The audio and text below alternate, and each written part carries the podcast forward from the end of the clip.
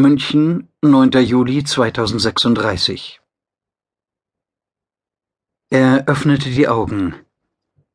Unter ihm trieb die Erde wie ein wunderbarer blauer Edelstein in der Schwärze des Alls, das nur durch das beständige Glimmen ferner Sterne unterbrochen wurde. Gerade schwebte er über Europa.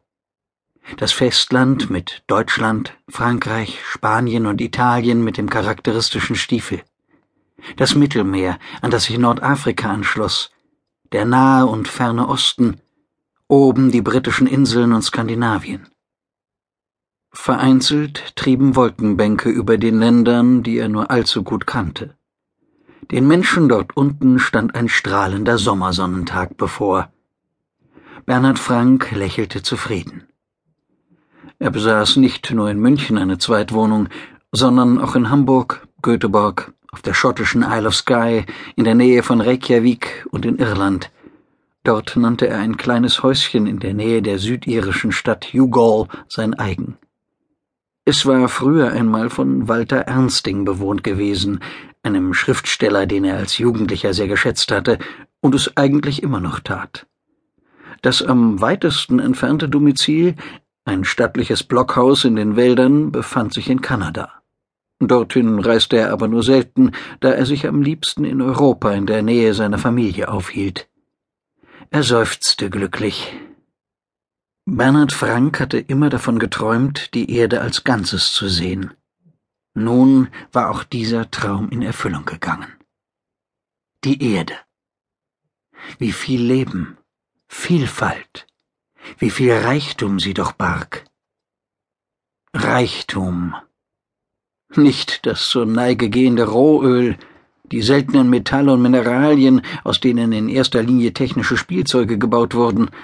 Nein, Reichtum in Form seiner drei Töchter, die Beziehung mit seiner Frau Angelika oder einen einsamen Sonnenuntergang vor seinem Häuschen in Irland mit einem Glas Whisky.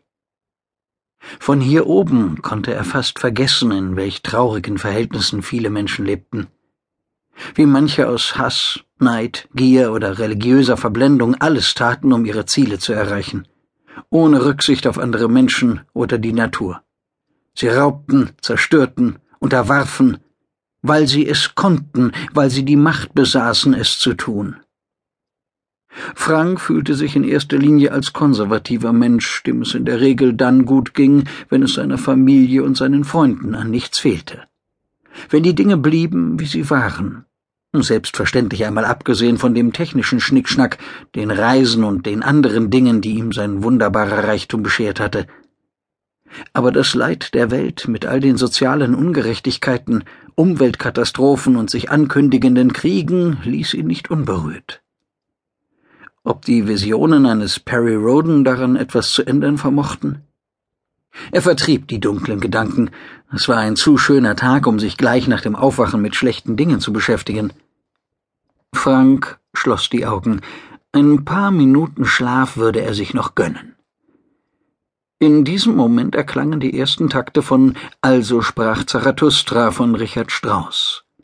Über dem dunklen Tremolo von Kontrabässen, Fagott, Orgel und der großen Trommel erklang die Trompetenfanfare und die Sonne ging auf.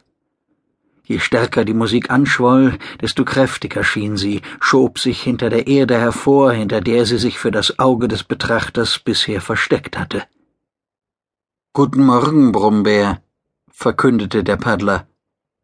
Bernhard Frank blinzelte müde. Wie spät ist es? Sechs Uhr zwanzig verkündete die Stimme seines Pods vom Schreibtisch her, während die Lautstärke des Musikstücks zurückgefahren wurde. Du solltest mich doch erst um sieben Uhr wecken, beschwerte sich Frank. Das ist mir bekannt, antwortete der Paddler. Aber in deinem Tagesplaner steht, dass du zusammen mit Angelika auf dem Bauernhof frühstücken willst.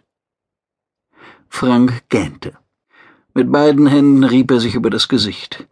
Er hatte bis fast ein Uhr morgens ein Online-Game gespielt, das auf einer deutschsprachigen Science-Fiction-Serie basierte, die er seit seiner Jugend las.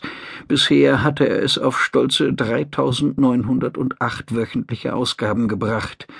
Nur zu gerne hätte er ein wenig länger geschlafen.